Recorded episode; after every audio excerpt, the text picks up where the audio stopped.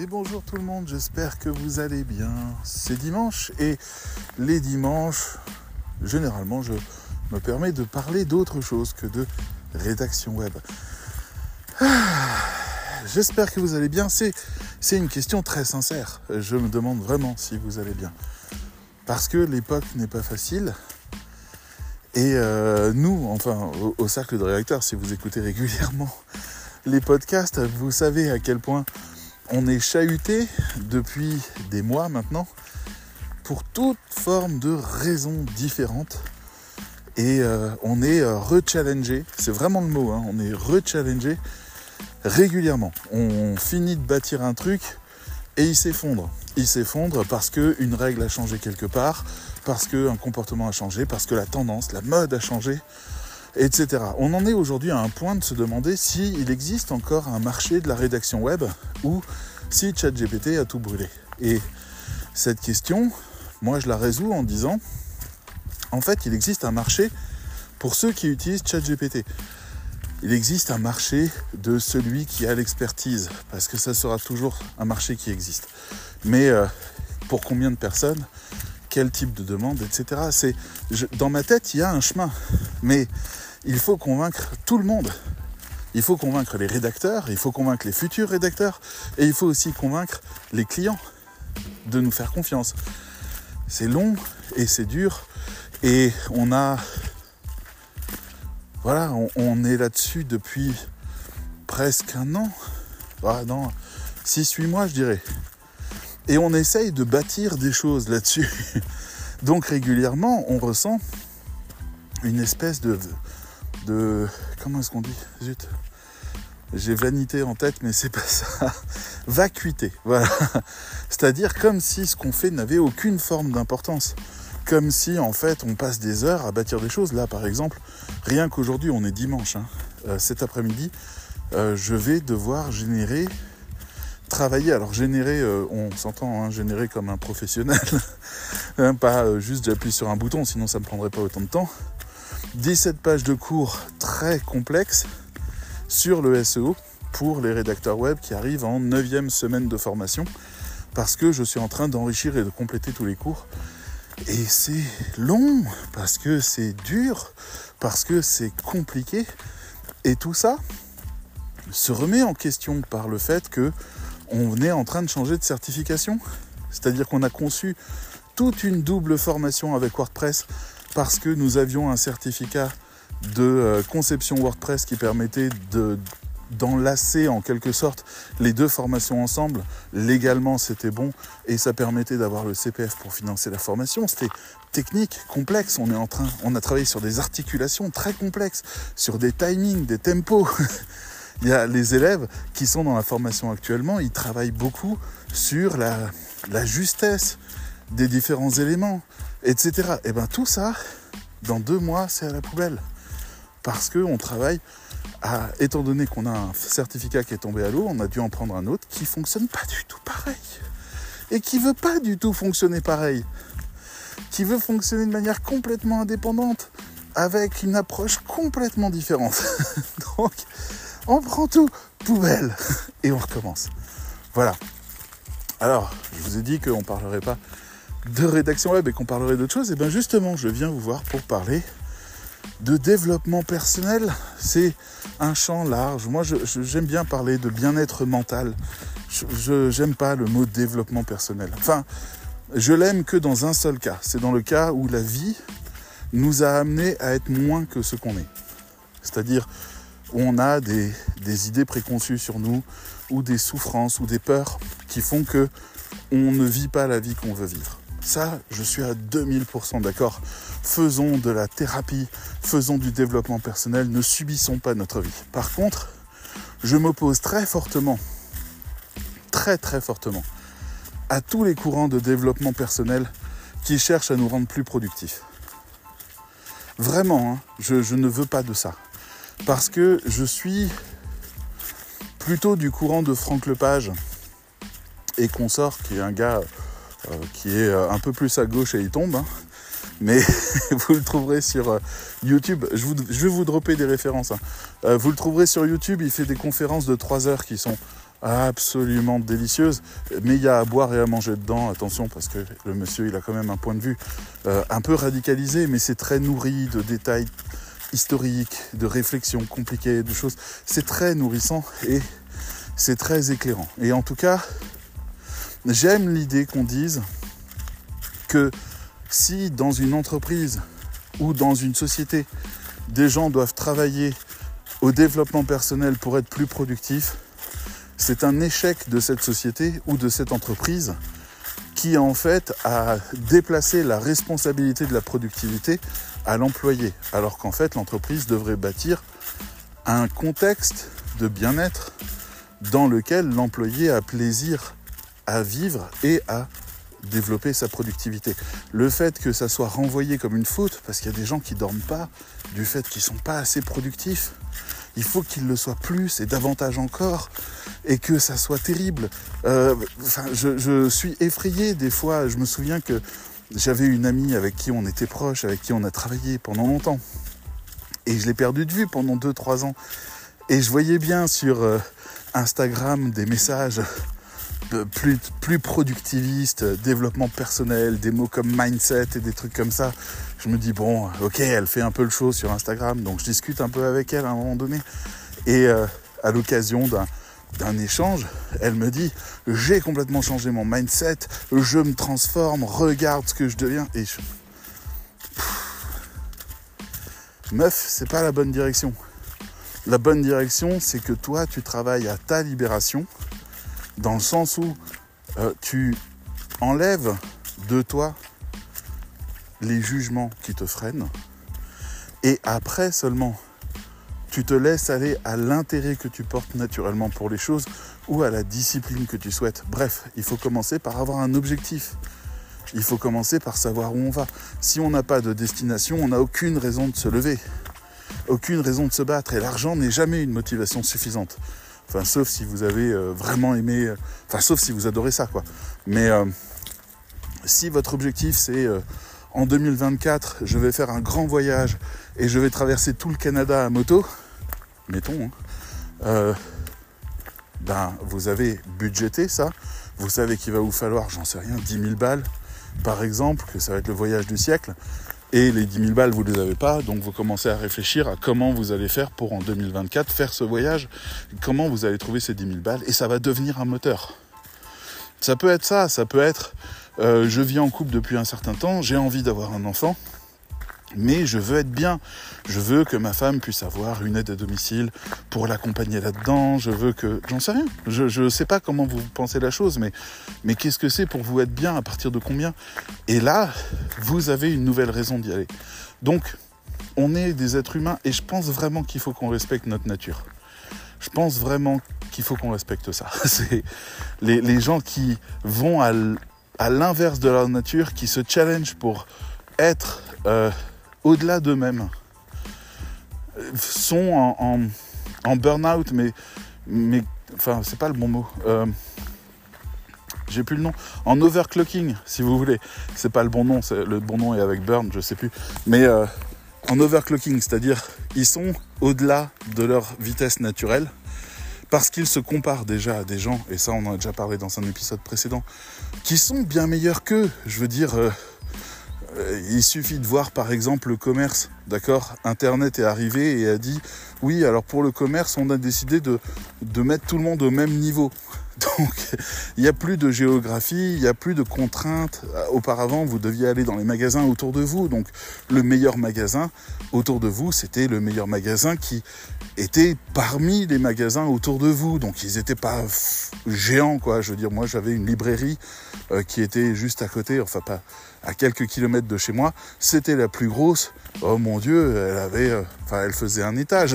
elle faisait voilà, euh, c'était, il y avait plein de choses dedans, mais souvent il fallait quand même commander. Et, et quand on a commencé à avoir, quand je suis devenu étudiant, que je suis allé dans la grande ville à côté et que j'ai commencé à me rendre compte qu'il y avait des librairies sur deux ou trois étages qu'on appelait la Fnac, par exemple, eh ben ça m'a fait tout drôle, tout drôle. J'ai eu vraiment l'impression de changer de niveau.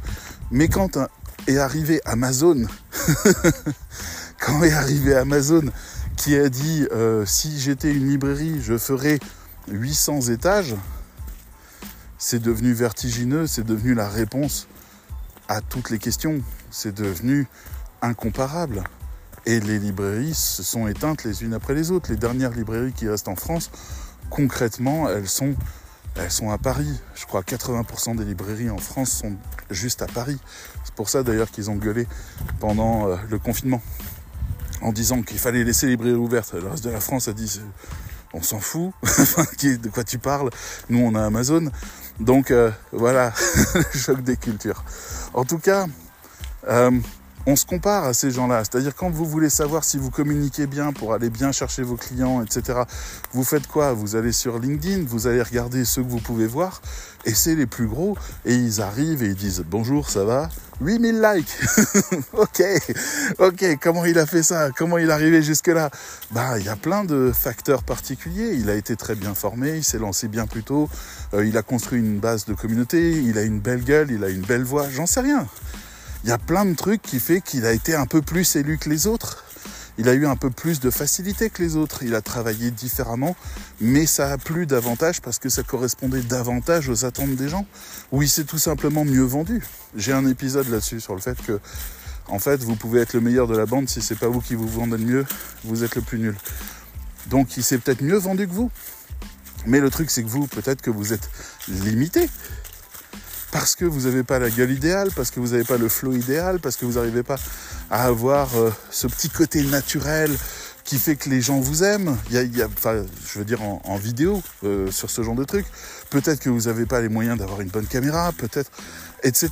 Il y a plein de conditions qui fait que vous n'êtes pas champion ou championne aujourd'hui et que vous pouvez pas l'être. Alors si ça avait été à l'échelle locale, genre il y a un coworking, vous êtes dedans et puis euh, euh, il y a un appel d'offres, ouais, j'ai besoin de quelqu'un pour ça, il y a vous et il y a quelqu'un d'autre, bon, bah, vous avez des chances de gagner. À partir du moment où c'est régional, vous avez encore des chances de gagner. Moi, j'ai gagné un prix de la nouvelle régionale quand j'avais 18 ans. On y allait fort, hein, on l'a écrit à deux, le truc. Donc, c'était déjà. Euh, enfin, c'était régional, quoi. Donc. Euh, oh là là, il y a de la boue partout aujourd'hui. En tout cas, euh, on peut gagner face à des compétiteurs qui valent le coup. Mais euh, le truc, c'est que enfin, les champions, ils raflent tout. Les champions, ils passent devant tout le monde. Les champions, ils font du bruit, ils n'ont pas peur, ils ont des problèmes mentaux aussi, hein, faut dire. Ils n'ont aucun problème à faire des lives. Je sais pas, si vous prenez MrBeast par exemple, MrBeast, vous voyez le, le gars sur internet là.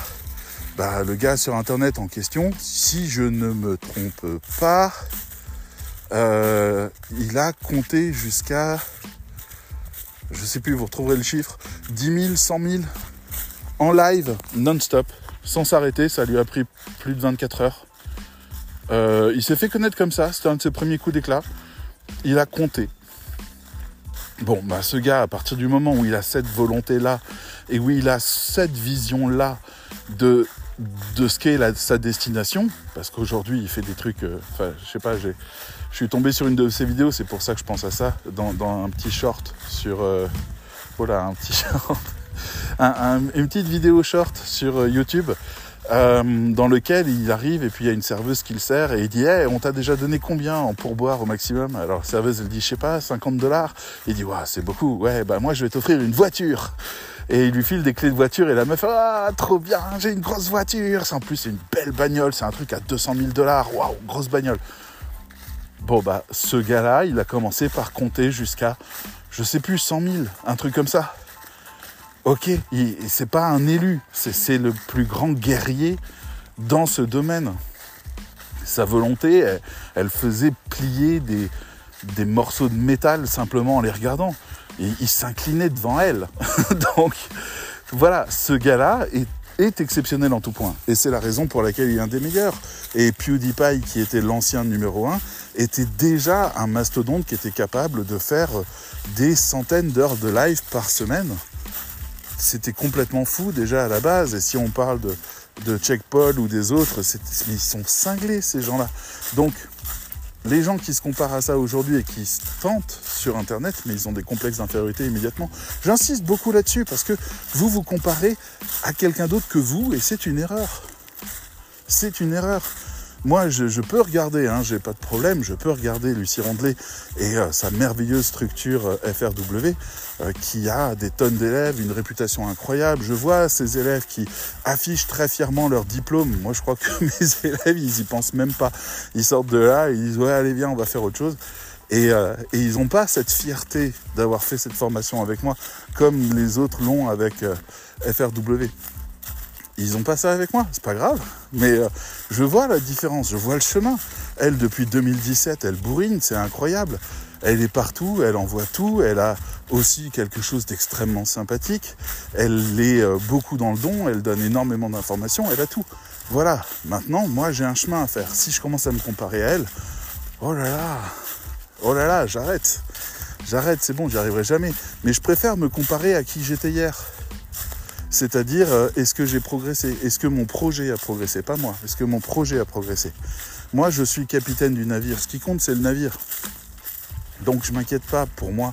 Moi j'ai plein d'états d'âme. Vous, sauriez, ça vous semblerait bizarre. J'ai plein d'états d'âme et euh, j'essaye de les gérer. J'ai des peurs, j'ai des choses comme ça qui peuvent aussi m'assaillir.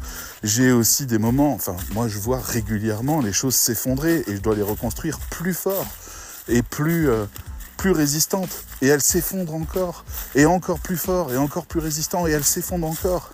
Je veux dire là rien que sur euh, la dernière année, euh, on a euh, passé Calliope, on a décroché une certification, on a lancé deux formations complètes, euh, on a la certification qui est tombée, notre Calliope va bien, vous inquiétez pas. Il faut donc tout réécrire et tout reprendre. On en est à la troisième itération de notre formation et il y en a une quatrième qui se prépare parce qu'on va changer de certificat. Et that's life. Ok? Et c'est dans ce cadre-là d'ailleurs que j'avais envie de vous parler d'une ressource que j'ai découverte. Voilà, j'ai une référence à vous donner parce que euh, je m'y attendais pas. Ça m'a saisi, et je m'y attendais pas. Le point de départ, c'est le podcast Speak Easy, Speak S-P-E-A-K et puis E-A-S-Y, Speak Easy, parler facile, enfin petite discussion quoi en gros. Euh, c'est alors je sais plus qui y a dedans, mais c'est des, des belles personnes, c'est des gens intéressants qui ont une grosse expérience dans le domaine entrepreneurial, en tout cas qui essayent pas d'être plus gros que ce qu'ils sont, qui parlent de là où ils sont et de leur expérience, et j'aime bien parce que il y a beaucoup de bon sens là-dedans. Bon, il se trouve qu'ils ont fait un épisode sur la méthode Stutz, S-T-U-T-Z, et c'est celle-là dont je vais vous parler, et l'épisode est très mauvais. Je le dis, il est très mauvais parce que euh, un des intervenants euh, qui est euh, un youtubeur, j'ai plus son nom, zut, connu, connu dans le domaine de la tech, euh, a vraiment pris les choses un peu, euh, enfin de manière un peu humiliante. Et, finalement, l'autre personne n'a pas pu aller au bout de toutes ses idées, mais ça m'a suffisamment intrigué pour aller voir. Sa ressource, c'était, enfin sa base, c'était une vidéo, un, documentaire qui est sorti. Euh, c'est presque un film. Enfin, c'est compliqué. Je ne sais pas ce qu'est un documentaire exactement quand il s'agit d'une expérience donc je sais pas trop. Mais en tout cas, ça s'appelle la méthode Stutz, euh, la voie vers le bonheur, ou je sais pas quoi, un nom un peu racoleur. Euh, et c'est donc le docteur Stutz, qui est une personne de 75 ans, qui est pas loin de la fin de sa vie, il faut le reconnaître. Euh, il est atteint de différentes maladies et puis il a passé toute sa vie en tant que psychiatre et psychanalyste et psychologue et il a travaillé et il a développé une méthode qui s'appelle les tools, les petits outils et c'est ça ce qu'il veut euh, transmettre dans ce film. Donc le film est disponible sur Netflix, il est disponible sur tous les très bons réseaux de piratage. N'hésitez pas, vous le trouverez, je ne pense pas, en dehors de Netflix, d'une manière légale. Et euh, il date de 2022 et il est produit par un acteur américain que vous connaissez qui s'appelle Jonah Hill et qui est euh, souvent le petit gros qui travaille avec Seth Godin et qui fait des films. Enfin, voilà, vous l'avez vu dans Don't Look Up, il jouait euh, le fils de la présidente, je crois. Quelque chose comme ça, un mec un peu rond, très, très hautain, très désagréable. Mais vous l'avez aussi vu dans Le Stratège avec, euh, avec Brad Pitt. Vous l'avez vu euh, dans quoi d'autre Je sais plus. Dans, dans, les Jurassic Park, je crois. Enfin bref, très gros acteur. Voilà. Et très gros acteur et quelqu'un qui va pas bien avec honnêteté, il le dit. Et c'est le documentaire, j'aimerais vous le dire quand même. Hein. ce documentaire est peut-être un des plus touchants que j'ai pu voir. Je le trouvais incroyablement touchant et sincère. Et j'ai trouvé que c'était exceptionnel. Donc Johanna Hill, qui est en thérapie chez ce docteur Stutz, décide de faire un documentaire avec lui pour euh, raconter euh, finalement en fait la méthode Tools et pouvoir la transmettre. Alors il y a toute une analyse qui se fait à lui-même pour déterminer à la fin quelles sont les vraies motivations qui l'amènent à faire ce documentaire-là. Et euh, je vous laisserai le soin de, l'écouter parce que c'est très intéressant. Mais globalement, on a donc le docteur Stutz qui est là et qui a donc ce patient qu'il connaît très bien, qu'il aime, qu'il l'aime beaucoup et ils s'aiment tous les deux beaucoup. Et il va faire un documentaire pour raconter comment se passent les séances et puis aussi un peu sa vision de la thérapie. Et dedans, il a les tools. Et c'est ça ce dont je vais vous parler un petit peu aujourd'hui. Donc déjà, je voulais vous prévenir qu'il existe aussi un livre disponible sur toutes les plateformes de vente de livres, euh, y compris en physique, et aussi sur les autres plateformes de vente, de pas vente, justement de livres, qui s'appelle la méthode Tools, T-O-O-L-S, et euh, qui est donc euh, une écriture à deux mains avec ce docteur Stutz, qui donne ses outils et qui leur donne du contexte, et je trouve dinguissime ce qu'il fait. Alors je trouve ça d'autant plus dinguissime que j'ai beaucoup étudié à l'université la psychologie, les différentes psychanalyses, freudiennes, lacaniennes, Winnicott, Klein, Jung, etc. Mais aussi les différents types de thérapie. J'ai été moi-même thérapeute pendant quelques années. Euh, j'ai fait des recherches universitaires sur certaines thérapies. Oui, madame, oui, monsieur, c'était une ancienne vie. Euh, et, donc j'ai toujours en moi ce regard un peu thérapeutique. Et Stutz, il a cette qualité immense d'avoir réussi à comprendre une pathologie. On parle de petites pathologies, hein, enfin d'évolution, de, blocage, de choses comme ça. Euh, il, attaque sans problème des morceaux plus gros, mais c'est pas le sujet ici. Je vais pas vous expliquer comment gérer vos angoisses existentielles les plus profondes. Je suis pas sûr que ça va, que ça aura cette force. Mais euh, pour euh, beaucoup d'autres solutions. Je vais vous donner deux, trois petites choses pour vous donner un peu d'inspiration là-dessus, des petites techniques qui sont pas petites du tout en fait et qui sont redoutablement intéressantes. Alors d'abord, j'aime beaucoup, là j'en suis un peu au début du livre, après avoir vu le documentaire, qui encore une fois est un documentaire que j'ai adoré. Et euh, dans les premières parties du livre, en fait, il va nous parler de ce qu'il appelle la zone de confort. Et moi, j'avais une idée de la zone de confort. Vous savez, les gens vous disent oui, il faut sortir de votre zone de confort. Allez-y, sortez dans votre zone de confort. Très bien.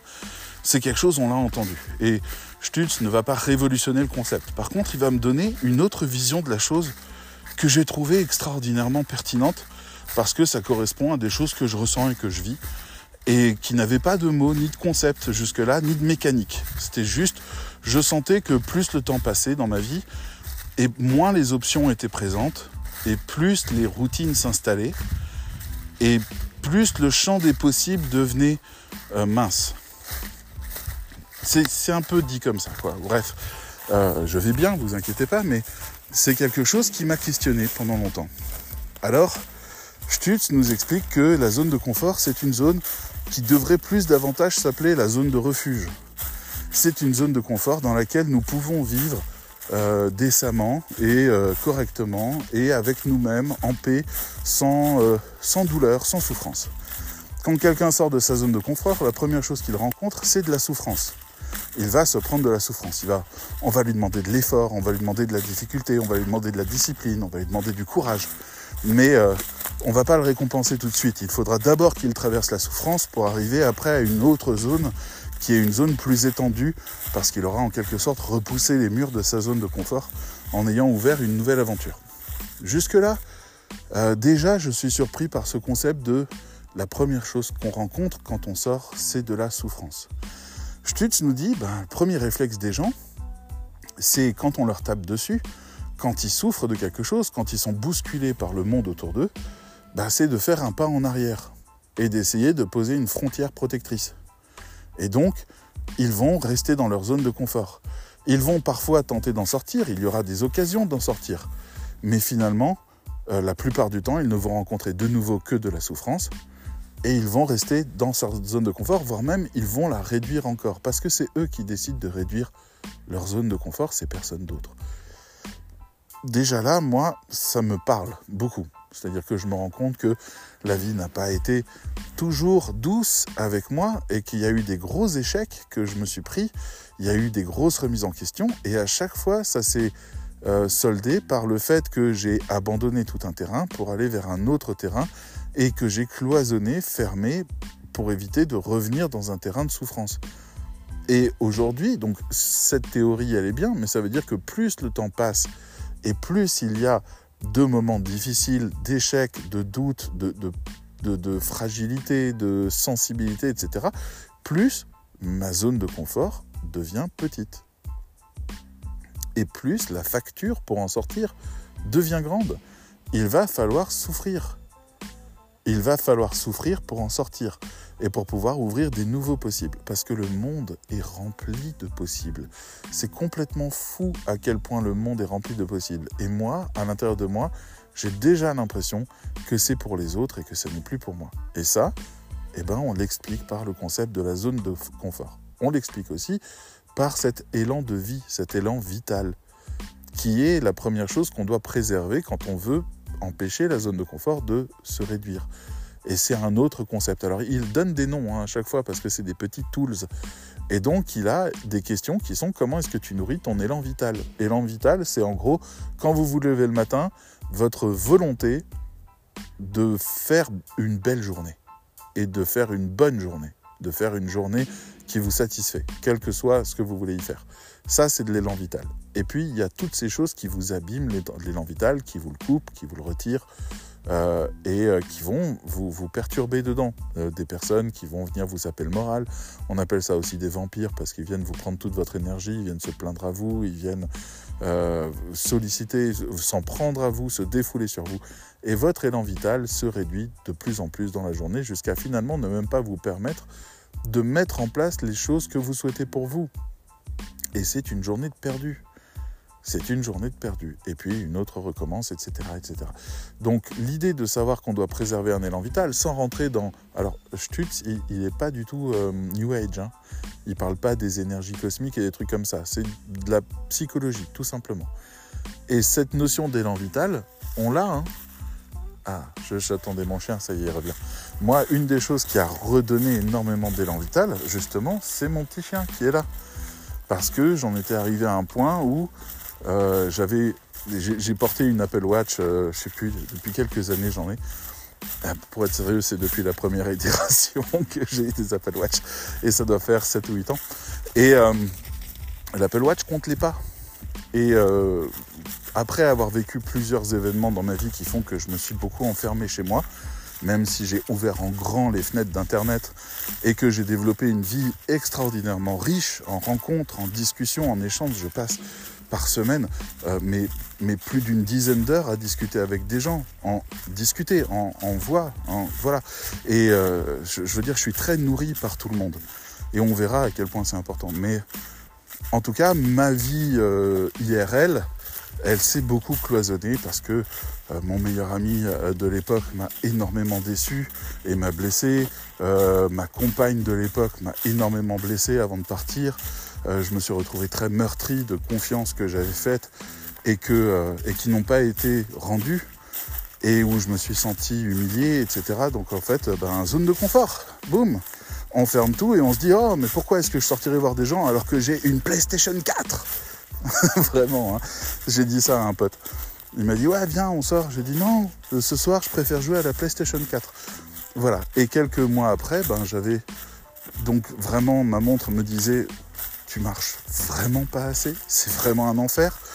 Et donc je me suis dit bon, euh, d'un côté je me sens seul dans ma vie, j'ai besoin de quelque chose qui dérange ma vie parce que ma vie en ce moment c'est si je pose une chaussette là euh, deux mois après, elle est toujours là si je ai pas touché. Donc il y a vraiment euh, besoin que quelque chose amène du chaos. Et de l'autre côté, j'avais eu des chiens quand j'étais jeune. Et je me suis dit qu'un petit chien pouvait m'obliger à créer justement cet élan vital. Et voilà, donc maintenant, je vis cette cohabitation, ma foi, assez merveilleuse, Enfin, mon chien est plutôt satisfaisant, donc ça va. Euh, et et c'est une des réponses que j'ai trouvées à ça. Donc l'élan vital est quelque chose qui me parle parce que c'est aussi quelque chose qui empêche les murs de se refermer complètement sur moi. Puisque là, par exemple, je suis en forêt, je connais les gens qui s'y promènent avec leurs animaux, je connais leurs animaux. Euh, j'ai déjà discuté avec les uns les autres, c'est vecteur de rencontres. C'est pas formidable en termes de socialisation parce que je suis pas à courir après ça non plus. Mais euh, j'ai les petites grand-mères que je vois avec leurs chiens et qui disent Ah, comment va Oli Comment va Oli? Et puis on discute ensemble. Euh, je me suis.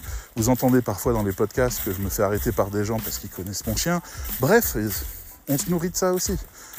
Et euh, voilà, donc finalement cet élan vital est un peu préservé. Alors Stutz va un peu plus loin. Il dit voilà, l'élan vital, il est nourri par trois choses sur lesquelles vous devez faire attention.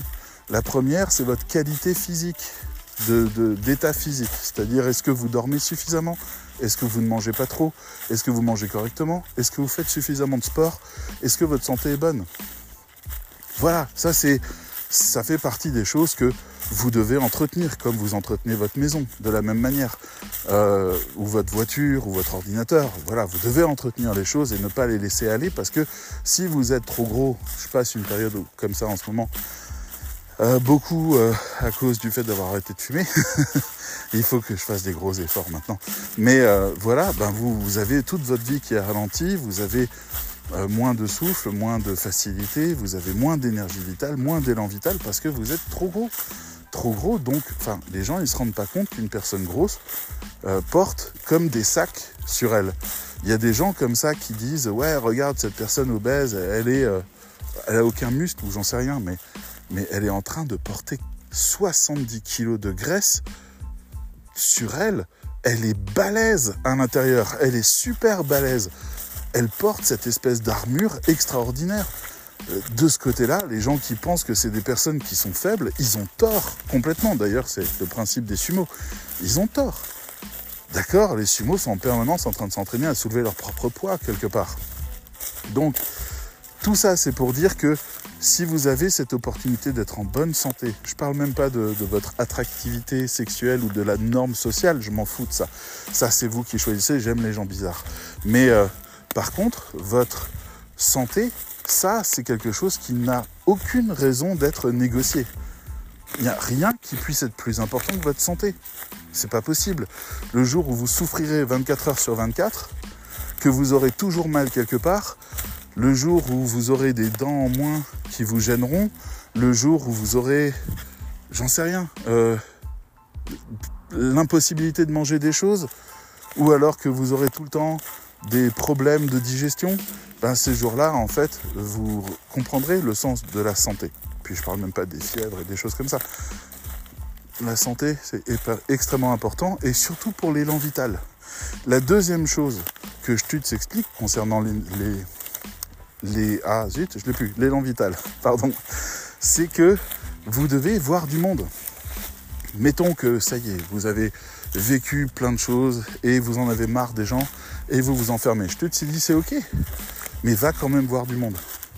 Y compris des gens que tu n'aimes pas ou des gens qui ne comptent pas ou des gens que tu ne connais même pas. Peu importe, va voir du monde.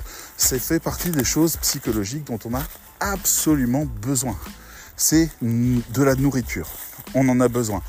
Il faut voir du monde, il faut dire bonjour à des gens, il faut discuter avec des gens. ChatGPT ne peut pas faire ça, enfin pas encore, mais ChatGPT, on sent que c'est pas quelqu'un. Quand on parle avec quelqu'un, quel qu'il soit, il se passe des choses. Ces choses sont, par exemple, le fait qu'on cherche à lui plaire, ou qu'on cherche à le convaincre, ou qu'on cherche à exister dans ses yeux. Il y a des choses psychologiques profondes qui se passe dans tous les échanges qu'on fait avec des gens, y compris les plus faibles. Et ça, c'est un moteur qui doit tourner. Donc, la boulangère, quand vous allez acheter votre morceau de pain, bonjour, comment ça va? Bien, ah, vous avez bonne mine, ça fait plaisir, blablabla, c'est bien. Le copain avec qui on peut aller boire un café, ah bah écoute, ça me fait plaisir de te voir. Dis, ça te dirait qu'on aille se boire un verre, j'ai une demi-heure. Ah bah ouais, bah vas-y. Allez, raconte-moi qu'est-ce que tu deviens. Voilà, super aussi. Les SMS, non. Les SMS, non. Les messengers, non. Ces trucs-là, non. La visio, oui, mais pas, seulement. Mais oui, oui, la visio, oui. Le téléphone, oui. Mais pas seulement. Voir les gens en vrai. Vous en avez besoin. C'est tout. Et les gens que vous aimez, les gens que vous n'aimez pas trop, les gens que vous aimez pas, les gens que vous connaissez pas. Voyez-les. Ça fait partie du deuxième pilier de l'élan vital. Le troisième pilier, c'est votre relation à vous-même. Ça, c'est la partie un peu plus compliquée et encore, je suis pas très sûr. Je pense que je te dit tout simplement, voilà, prenez soin de vous. Euh, prenez un bain plutôt qu'une douche quand vous avez passé une journée difficile. Euh, choisissez-vous un film qui vous plaît vraiment le soir. Au lieu de regarder une connerie à la télé, choisissez-vous un bon moment. Allez commander votre pizza préférée. Je prends des exemples un peu nuls, hein. mais allez commander votre pizza préférée. Habillez-vous comme vous aimez. Euh, vous n'êtes pas obligé de vous regarder dans la glace et de vous dire je t'aime, je t'aime, je t'aime. Vous n'êtes pas obligé de faire ça. Mais par contre, euh, c'est important que vous, vous preniez soin de vous. Je me souviens d'une amie il y a très longtemps, j'avais une vingtaine d'années, elle s'était acheté un bouquet de fleurs et elle était arrivée chez moi avec un bouquet de fleurs. Je lui ai dit c'est pour moi les fleurs? Elle m'a dit non, c'est pour moi. Je lui ai dit mais pourquoi tu t'achètes des fleurs? Et elle me dit parce que personne m'en achète et j'adore ça. Et elle adorait les fleurs, donc elle s'achetait des fleurs. J'adore cette idée, j'adore cette idée. D'accord? On, a le droit de se faire plaisir. Vous avez en vous, et à chaque fois, vous voyez, Stutz, il permet d'activer des tonnes de concepts psychanalytiques et, et, psychologiques. Vous avez en vous le surmoi. Alors c'est une théorie freudienne, et Freud, on sait que euh, ça a été largement relu et rebattu et peut-être légèrement corrigé entre-temps. Cependant, vous avez quand même le surmoi, c'est-à-dire vous avez intégré vos parents et l'autorité parentale et les lois du monde. C'est ce qui fait de vous des névrosés. Bienvenue parmi les névrosés qui sont soumis aux lois du monde, alors que les psychotiques échappent aux lois du monde.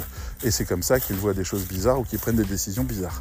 Néanmoins, les névrosés sont tous soumis aux mêmes lois du monde. Mais ça veut dire qu'à l'intérieur d'eux, ils ont des autorités. Et donc, il y en a, c'est justement euh, le, comment dire? Ah, le oh j'ai un blanc désolé le parent quel qu'il soit en fait voilà c'est ce que je voulais dire j'ai été perturbé par une autre idée pardon donc le parent et vous pouvez avoir un parent qui est autoritaire et qui vous dit tout le temps regarde comment tu te coiffes, regarde comment tu t'habilles, t'as l'air d'une patate. J'en sais rien ce qu'il vous dit. Euh, mais voilà, vous avez ça à l'intérieur de vous, c'est une, incarnation. Et vous pouvez aussi pousser ce surmoi à avoir une incarnation positive qui vous récompense par exemple, ou qui vous félicite, ou qui est fier de vous. C'est possible aussi de travailler. Et en thérapie, on travaille là-dessus. Stutz, il dit ça, il dit faites-vous des cadeaux. Tout simplement, ça va venir tout seul. Voilà. Et j'adore parce que c'est un petit tool. Voilà. Et vous nourrissez ces choses-là. Et là, à ce prix-là, aussi simple que ça, vous avez de l'élan vital. Bref, il me reste plus beaucoup de temps. Je me suis je me régale à en parler tellement il y a de belles choses. Je vais vous parler de l'outil qui me touche le plus actuellement. J'oubliais, il y a un détail important aussi, c'est que Stutz justement travaille à un moment donné à dire euh, vous devez accepter dans votre vie, faire un travail d'acceptation qu'il existe trois grandes vérités, trois choses qui seront toujours là et que vous ne pourrez jamais contrôler, jamais contenir et dont vous ne pourrez jamais échapper ces trois choses fondamentales qui doivent vraiment être intégrées dans toutes vos actions et dans toute votre vision et dans tous vos choix, c'est le fait qu'il y a trois choses desquelles on ne peut jamais échapper dans la vie. La première, c'est l'incertitude. On ne peut pas être certain. Jamais. On ne peut pas. La deuxième, c'est la souffrance. On ne peut pas connaître une vie sans souffrance. Jamais. On ne peut pas échapper à la souffrance. Et la troisième chose, qui est plus surprenante mais qui est extrêmement pertinente, c'est le, travail dur, le work hard. On n'échappera pas non plus au fait de devoir faire des efforts constants tous les jours pour pouvoir obtenir ce qu'on veut ou même pour pouvoir vivre ou survivre ou quoi que ce soit. On ne peut pas échapper à ces choses-là. Et ça, si vous en faites le deuil, vous commencez à voir qu'il y a des possibles qui arrivent. Et ça devient intéressant. Voilà, parce que pour le coup, vous savez que aller de là à là, ça signifie travailler dur, avoir des incertitudes et éventuellement souffrir. Mais puisque c'est normal, il n'y a pas de raison de s'en formaliser ou de s'en plaindre. C'est normal, c'est la vie. La vie, c'est du mouvement, La vie, d'ailleurs, il y a beaucoup de choses qui viennent du, du bouddhisme dans ce qu'il explique. C'est intéressant. Mais la vie, c'est du mouvement, la vie, c'est de l'incertitude, la vie, c'est de la souffrance, ce qui est fait de pertes et de changements et de souffrances physiques. Et la vie, c'est aussi du travail et de l'effort. Et on ne peut pas échapper à ça. On ne peut pas. Ah, j'aimerais bien avoir un chien. J'en viens donc au labyrinthe. C'est mon dernier petit cadeau dans ce podcast, j'espère qu'il vous plaira. Il y a des fois, et moi j'adore parce que ça me parle tellement ce truc, il y a des fois où euh, vous vous fâchez avec quelqu'un, d'accord? Vous avez, euh, mettons votre compagnon ou votre compagne, euh, qui vous dit bah je trouve qu'en ce moment t'es pas génial, tu fais pas d'efforts pour moi, blablabla. Et bam, vous êtes vexé à mort parce que des efforts vous en avez fait plein, mais vraiment plein. Et vous avez même fait des sacrifices pour dire. Et puis d'ailleurs, c'est pas depuis aujourd'hui les sacrifices, c'est depuis toujours. Hein. Et puis vous en faites des sacrifices pour lui et continuez à ne pas le reconnaître, voyez? Donc ça, en fait, Stutz y vient et il vous dit, vous êtes dans un labyrinthe. La seule moyen que vous avez de sortir de labyrinthe, du labyrinthe actuellement, c'est le fait que la personne qui vous a blessé vous dise qu'elle vous comprend et qu'elle vous demande pardon. Sinon, vous ne pouvez pas sortir de ce labyrinthe. Ça vous parle?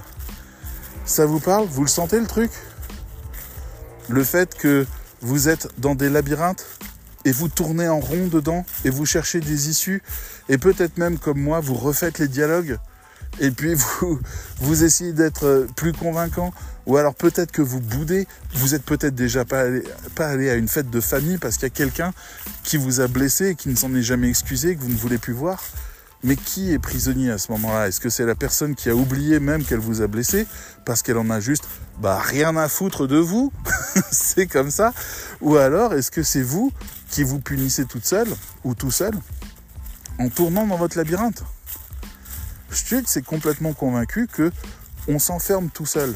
Moi, j'adore ça parce que il y a beaucoup de gens qui vous disent il faut faire l'acte de pardon pour pouvoir se sentir libre. J'avais pas compris le sens du truc. Stutz, il vous dit il faut aller de l'avant, il faut sortir du labyrinthe. On s'en fout de la personne qui vous a blessé. Elle n'a pas d'importance. Ça suffit, elle n'a pas d'importance. Le fait qu'elle vous ait blessé n'a pas d'importance. Ce qui est important, c'est que vous êtes enfermé dans un putain de labyrinthe. Donc il faut en sortir. Et il a une méthode pour ça. Il a un tool. Je suis sûr que vous le voulez. Ça vous tente? Mais attention, il va falloir que vous fassiez quelque chose qui est un peu désagréable. Mais pas tant que ça en fait. Mais il faut dire allez, j'y vais. Vous le faites, vous testez et vous me raconterez. La méthode tool pour sortir du labyrinthe, qui s'appelle en anglais The Maze, c'est tout simple. Ou pas tant que ça. Mais bon, bref. Vous devez faire un travail de visualisation. Donc ce que vous allez faire, c'est que vous fermez les yeux et puis vous allez vous concentrer sur tout l'amour que vous ressentez en vous, pour vous, pour les choses que vous aimez, pour les gens que vous aimez. Vous vous concentrez sur cet amour et vous essayez de le faire rayonner. Ah, mon chien, il est complètement de l'autre côté. Ici. Voilà. Et euh, vous essayez de le faire vivre à l'intérieur de vous, un peu comme un feu. Après quoi, vous vous concentrez sur vos personnages préférés, votre euh, dessert préféré, puis vous vous concentrez aussi sur les acteurs que vous aimez ou les personnalités que vous aimez. Vous vous concentrez sur tout ce qui suscite de l'amour, les choses, les enfants, la nature, le soleil qui brille, les, les moments heureux. Vous essayez de vraiment générer en vous une sensation d'amour vraiment puissante. C'est juste en vous. Pour l'instant, on parle de rien d'autre. Hein. Ça se passe juste en vous et c'est complètement ce que vous vous ressentez. Une fois que vous avez ce truc qui brûle bien, alors dans votre visualisation, vous allez envoyer ça sous forme d'une espèce de boule d'amour, de boule de feu quelque part. Vous l'envoyez sur la personne qui vous a emprisonné dans le labyrinthe. Et la particularité, c'est qu'il faut que cette boule soit liée à vous, qu'il y ait toujours une espèce de, queue de boule de comète qui, qui soit liée à vous. C'est vous vers l'autre. La boule doit frapper la personne qui vous a enfermé dans le labyrinthe et elle doit l'englober et elle doit entrer en cette personne. Mais elle reste liée à vous, c'est-à-dire à un moment donné, il y a bien un, contact, un fil quelque chose entre cette personne et vous. Et vous visualisez ça, c'est tout. Et au bout d'un moment, vous visualisez cette personne, vous regardez la transformation que vous imaginez, mais que vous imaginez involontairement, qui a lieu sur cette personne. Et à un moment donné, vous dites à cette personne, je dois aller de l'avant, ou je vais de l'avant. C'est-à-dire, je ne m'arrête plus à ça, je ne veux plus m'arrêter à ça, je vais de l'avant. Et c'est tout. Et vous en sortez. Ça, ça fait que vous êtes sorti du labyrinthe. Voilà. Ça fait que vous êtes sorti du labyrinthe parce que vous venez de faire une reprogrammation de votre cerveau. En gros, c'est comme si vous aviez des chiens qui étaient euh, spécifiquement éduqués pour attaquer un type de personne. Je sais pas qui. Euh, les gens qui ont un accent bizarre. Français, mais bizarre. Et euh, j'en sais rien. Ce que, ce que vous voulez, peu importe. Les Auvergnats. Bref. et vous allez reprogrammer les chiens en faisant ça, en montrant que vous voulez aller de l'avant et que vous n'avez pas finalement de d'animosité avec cette personne, et en lui rendant finalement aussi la blessure qu'elle vous a faite, en, lui envoyant cet amour que vous ressentez, bah, en gros, vos chiens sont reprogrammés pour ne plus tenir compte de ça. Donc votre cerveau, il se reprogramme pour arrêter de se soucier de ça. Et vous allez réellement de l'avant. Ça, c'est incroyable comme méthode. c'est incroyable parce que ça vous permet de libérer des problèmes. Je veux dire, euh, vous parlez plus à votre père depuis des années parce qu'il a été blessant. Essayez. Essayez. Il y a toute une vie derrière le labyrinthe, derrière les murs du labyrinthe. Sortez de votre prison. Voilà. C'est à ça que je pensais, mais il y a plein d'autres techniques. Il y a le X dont je vous ai pas parlé. Il y a l'ombre dont je vous ai pas parlé. Il y a, mais c'est incroyablement riche. Il y a donc un livre, mais surtout il y a un documentaire disponible sur Netflix et sur toutes les bonnes plateformes de téléchargement illégal. Ça s'appelle la méthode Stutz, T-S-T-U-T-Z, ou la méthode Tools en livre. Et euh, je vais vous le recommander tout en n'ayant aucune certitude de savoir si c'est la chose dont vous avez le plus besoin ou si c'est la meilleure chose qui existe au monde. C'est juste que j'ai trouvé quelque chose qui avait à mes yeux de la valeur et de l'efficacité et j'ai envie de la partager avec vous. Donc voilà, je vous recommande fort fort fort de prendre soin de vous et d'appliquer les choses qui ont du bon sens pour votre vie. Je vous recommande d'aller vers vous-même et de ne jamais accepter que euh, les autres vous imposent d'être bien ou d'être plus productif ou de vous remettre en question. Je pense que vous êtes toujours la meilleure version de vous-même et qu'elle peut toujours s'améliorer au fur et à mesure que vous ouvrez les fenêtres et que vous poussez les murs. Je vous recommande de sortir de votre zone de confort, d'avoir un bel élan vital et d'échapper à tous les labyrinthes dans lesquels vous êtes tombé parce qu'on vous a blessé. Je vous dis à bientôt. Ciao ciao